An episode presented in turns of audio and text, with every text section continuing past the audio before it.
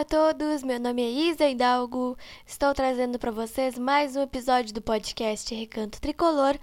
E hoje eu estarei repercutindo o jogo entre Grêmio e Guarani de Bagé que aconteceu ontem na Arena. Nós vencemos o time do Guarani por 2 a 0 e além de falar bastante sobre esse jogo, eu estarei falando sobre as entrevistas do técnico Wagner Mancini e do vice de futebol Denis Abraão.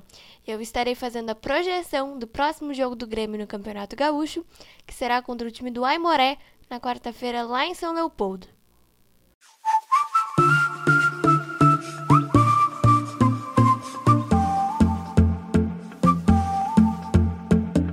I remember our last summer when your heart met mine. We would dive into the ocean, always side by side. Se hoje estou aqui, é porque no peito carrego um amor que vem muito além de mim. Vem do meu pai, do meu avô, está no meu coração. Um coração tricolor. Bom,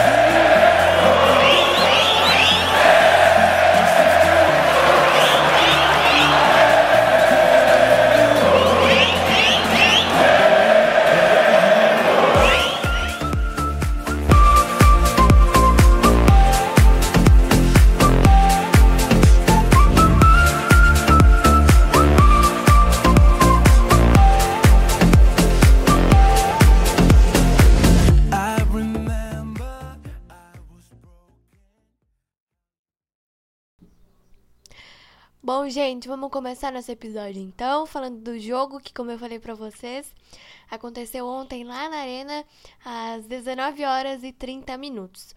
O Grêmio venceu o time do Guarani de Bagé por 2 a 0. Os gols foram marcados pelo Janderson, que fez o seu primeiro gol com a camisa do Grêmio. Esse gol saiu aos dois minutos numa falha é, do time do Guarani de Bagé.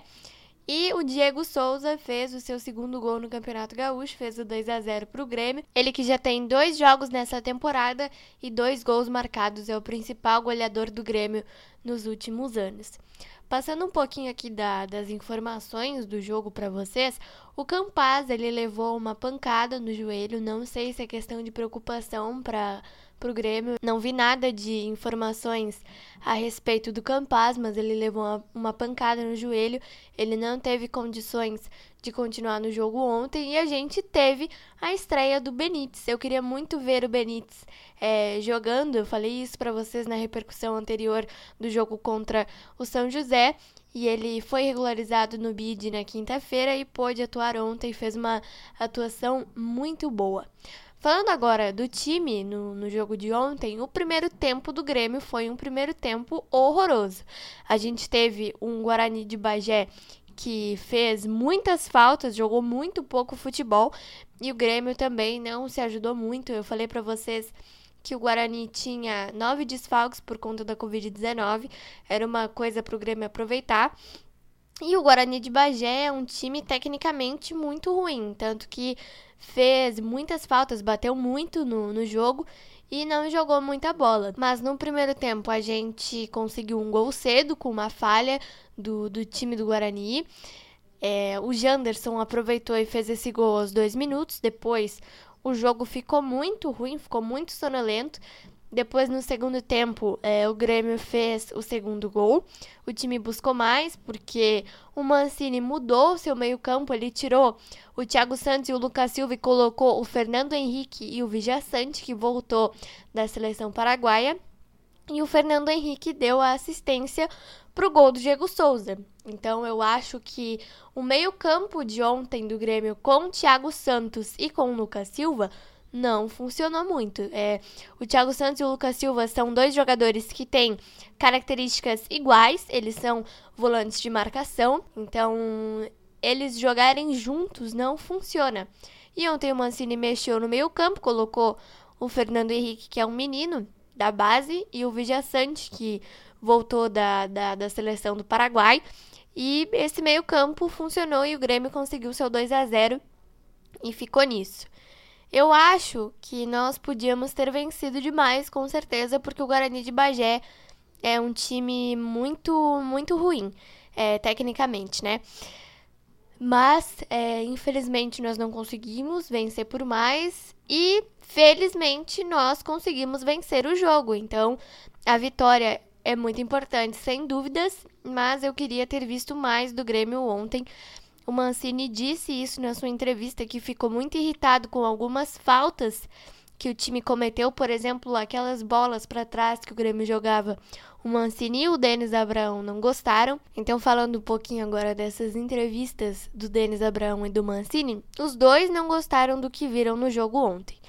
E eu acho que é, nós, torcedores, também não, né? Porque o Grêmio poderia ter apresentado muito mais ontem e o time não, não jogou tudo aquilo que podia apresentar e nós vencemos só por 2 a 0 o time do Guarani de Bagé. Agora o nosso próximo adversário é o Aimoré, fora de casa, o Aimoré que venceu seu jogo ontem é, contra o time do São José.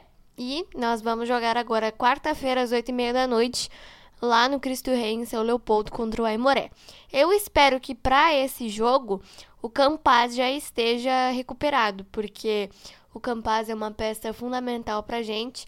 O Mancini disse ontem que por ter sido pancada não é questão de preocupação, mas eu acho que sim é algo importante para se preocupar. É, tem que cuidar mesmo que seja pancada. E eu espero que o Campaz esteja 100% para esse jogo de quarta-feira.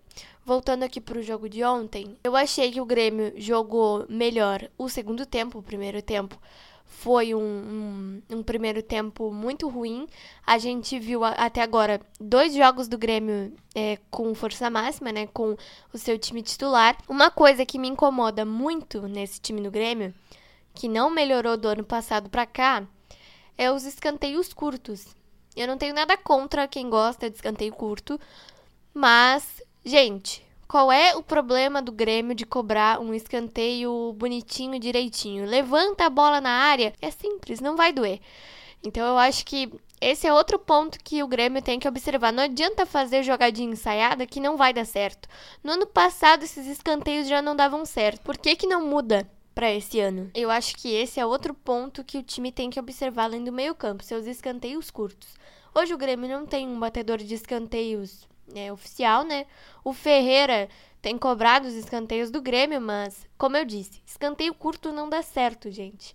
O que dá certo é o levantamento da bola na área. É isso que, na minha opinião, funciona. Em 2016, 17, quando o Grêmio jogou Copa do Brasil e foi campeão de Libertadores, a gente cobrava os escanteios da forma que eu gosto. É, levanta a bola na área que alguém vai fazer de cabeça. É isso que a gente fazia. Até porque a gente tinha jogadores é, melhores do que nós temos hoje. Mas eu acho que o meio-campo e os escanteios curtos são os principais pontos para esse ano de 2022 do Grêmio. E nessa, nessas duas questões eu não vi nenhuma melhora até agora. Então, acho que esses dois pontos são pontos que a gente precisa sim se preocupar. E falando de coisa boa, de coisa positiva, eu gostei muito da performance do Benítez ontem. O Benítez que teve que entrar por causa da pancada que o Campaz levou, né? O Campaz teve que sair aos 32 minutos do primeiro tempo, se eu não me engano. O Mancini teve que fazer essa substituição, porque o Campaz tentou voltar, mas não deu certo. Então, ele teve que sair, o Benítez entrou e o Benítez me agradou muito. Ele é um jogador que, como eu já falei para vocês nos episódios anteriores, né, me agrada bastante.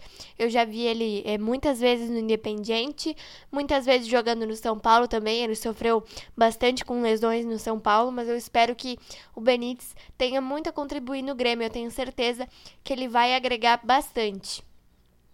Falando um pouquinho mais das entrevistas do Mancini e do Denis Abraão agora, o Denis Abraão deu os parabéns pro Mancini ao vivo ontem, é, por conta da leitura de jogo que ele fez. Ele disse que o técnico do Grêmio leu muito bem o jogo, que ele disse as mesmas coisas que o Denis Abraão pensa e que tem muitas coisas que estão irritando o Denis Abraão há muito tempo. Uma delas é as bolas para trás, que também nos irrita bastante, né, gente?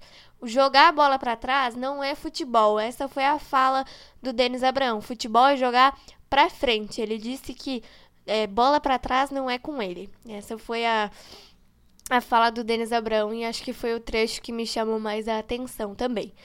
O Denis Abraão falou também sobre o GPR, o GPR que estava indo para a Turquia, ele ia jogar lá na, na Turquia. Ele fez um contrato de empréstimo por um ano com um clube turco, mas ele descobriu um tumor no testículo e as redes sociais ficaram bastante movimentadas nos últimos dias com essa descoberta aí do GPR. Ele desejou forças ao jogador e disse que vai dar tudo certo, que ele gosta muito do GPR, que ele é uma ótima pessoa. E eu também, aqui em nome de todos os torcedores gremistas, desejo muita solidariedade ao GPR. É, eu penso que o GPR ele já foi bom há dois, três anos atrás, em 2019. Ele estava no auge dele com a camisa do Grêmio, mas é, nos últimos anos ele não vem apresentando um futebol bom. Mas mesmo assim, né? É, eu desejo tudo de melhor, que, que dê tudo certo nessa, nessa recuperação dele é, desse tumor. Ele tá voltando pro, pro Brasil para tratar esse tumor no testículo, então eu desejo muitas forças é, e muita fé também para ele, que vai dar tudo certo. Falando mais um pouquinho então, gente, para fechar o episódio sobre o jogo de quarta-feira contra o Aimoré, como eu já disse. Nós vamos jogar às oito e meia da noite lá no Cristo Rei. E falando sobre o time do Grêmio. Ontem nós tivemos a mesma escalação do jogo contra o São José. Gabriel Grando, Orejuela, Jeromel, Bruno Alves, Diogo Barbosa, Thiago Santos, Lucas Silva, Janderson, Campaz, Ferreira e Diego Souza. Agora para o jogo de quarta-feira, eu espero que o Campaz esteja 100% recuperado e eu quero muito ver o Benítez e o Campaz jogando juntos. Acho que o Mancini poderia sacar o Janderson, que fez um jogo bom ontem, fez até gol, mas eu acho que o Mancini poderia sacar o Janderson e colocar Campaz e Benítez jogando juntos, se o Campaz tiver condições, o que eu espero que tenha. Falando do meio-campo, acho que o meio-campo ideal para o jogo de quarta-feira é o Fernando Henrique e o Vigia Sante. Então a minha escalação seria Gabriel Grando, Orejuela, Jeromel, Bruno Alves, Diogo Barbosa ou Nicolas. O Nicolas que não entrou ontem, mas mesmo assim eu continuo querendo ver o Nicolas como titular. Mas se for o Diogo Barbosa também, tudo bem. Diogo Barbosa ou Nicolas, eu deixo essa dúvida. O meio-campo ideal para mim seria Fernando Henrique Vijaçante, com Benítez, Campaz, Ferreira e Diego Souza. E na defesa eu deixo o Mancini decidir, porque acho que na defesa a gente não anda tendo muitos problemas, né? Acho que o principal problema mesmo é no meio-campo, que é um setor que não tem funcionado. O Thiago Santos e o Lucas Silva, que foram muito bem no ano passado, mas o ano passado é o ano passado, né, gente? Esse ano é esse ano, a gente tem que focar agora nas competições que a gente tem esse ano. A Copa do Brasil mudou de data, viu? É, será no dia 1 de março o primeiro jogo contra o Mirassol, dia 1 de março, às 9h30 da noite. Essa data e horário estavam ainda a confirmar, eu passei para vocês que o jogo seria no dia 23 de fevereiro, mas agora está confirmado então para o dia 1 de março o jogo contra o Mirassol. O Mirassol que está fazendo um campeonato paulista muito bom, então é algo que nós precisamos ter cuidado. A gente precisa ter muita atenção também no campeonato gaúcho, porque Ontem a gente não teve tantas dificuldades contra o Guarani de Bagé, mas o Guarani foi um time que deu muitos pontapés, digamos assim, nos jogadores do Grêmio. Eu me indignei bastante com o juiz, porque na pancada do Campaz o juiz não fez absolutamente nada. Mas tem times no Campeonato Gaúcho que vão sair mais pro ataque. O Aimoré, por exemplo. O Aimoré acho que vai sair mais pro ataque ou vai se fechar, não sei ao certo. Mas o Grêmio tem que ter muita atenção, tanto com os times que ele vai pegar na Copa do Brasil, Mirassol primeiramente, tanto no Campeonato Brasileiro que começa dia 9 de abril, e no Campeonato Gaúcho, que é a nossa competição de momento, pra gente tentar buscar as vitórias de uma forma fácil, sem encontrar tantas dificuldades. Então, é, acho que esse time que eu passei para vocês é o time ideal. A escalação só sai uma hora antes do jogo. Então a gente nunca tem certeza de nada. Eu só passo aqui a probabilidade de time que eu gostaria de ver em campo. Mas eu espero que seja um jogo para o Grêmio rever os erros que teve ontem, não cobrar escanteio curto. Eu acho que acho que o escanteio curto tem que ser cobrado da forma que eu citei anteriormente, né? Levanta a bola na área que ou o Diego Souza ou um dos zagueiros, sei lá, algum jogador vai fazer de cabeça. Mas o Ferreira cobrar escanteio não tem dado certo. Então acho que nós poderíamos testar ou o Campaz ou o Benítez ali também cobrando os escanteios. Nós estamos na liderança do Campeonato Gaúcho com 10 pontos. Antes desse jogo de sábado entre Ipiranga e Internacional, o Internacional era líder com 7 pontos, mas como perdeu seu jogo, o Ipiranga ficou na liderança é, com 9 pontos. Agora o Grêmio a um ponto à frente do time de Erechim. Então foi isso, espero muito que vocês tenham gostado do episódio de hoje. Antes de encerrar, eu queria falar sobre a Supercopa Feminina. São oito equipes é, que disputam. A, a Supercopa começou na sexta-feira com os jogos da dupla Grenal. O Internacional foi eliminado pelo Real Brasília e o Grêmio eliminou o Cruzeiro. Agora a gente vai ter as semifinais da competição, que são Flamengo e Grêmio. O Flamengo que passou pela Madre Celeste ou Esmaque do Pará. E a gente tem também o jogo entre Corinthians e Real Brasília. O Real Brasília que eliminou o Internacional e o Corinthians eliminou o Palmeiras. E é mais uma oportunidade para a gente conhecer o talento dessas meninas né, que estão aí mostrando muito talento pra gente. O Corinthians, na minha opinião, tem um time muito bom. As gurias do Grêmio também fizeram um jogo muito bom. E agora, quarta-feira, a gente vai ter essas semifinais, a final da Supercopa que acontece no dia 13 de fevereiro. Desejo aqui boa sorte para todas essas meninas e que sejam jogos muito bons e que o nosso imortal tricolor possa estar na final. E eu acho que o Corinthians vai passar pelo Real Brasília, porque o Corinthians também é uma equipe que tem uma força incrível. É, as meninas do Corinthians jogam muito bem, é, elas têm um futebol maravilhoso, então eu acho que a final da Supercopa para mim vai ser entre Grêmio e Corinthians, e se for, vai ser um grande jogo no domingo, dia 13. Um beijo e abraço para vocês e até o próximo episódio.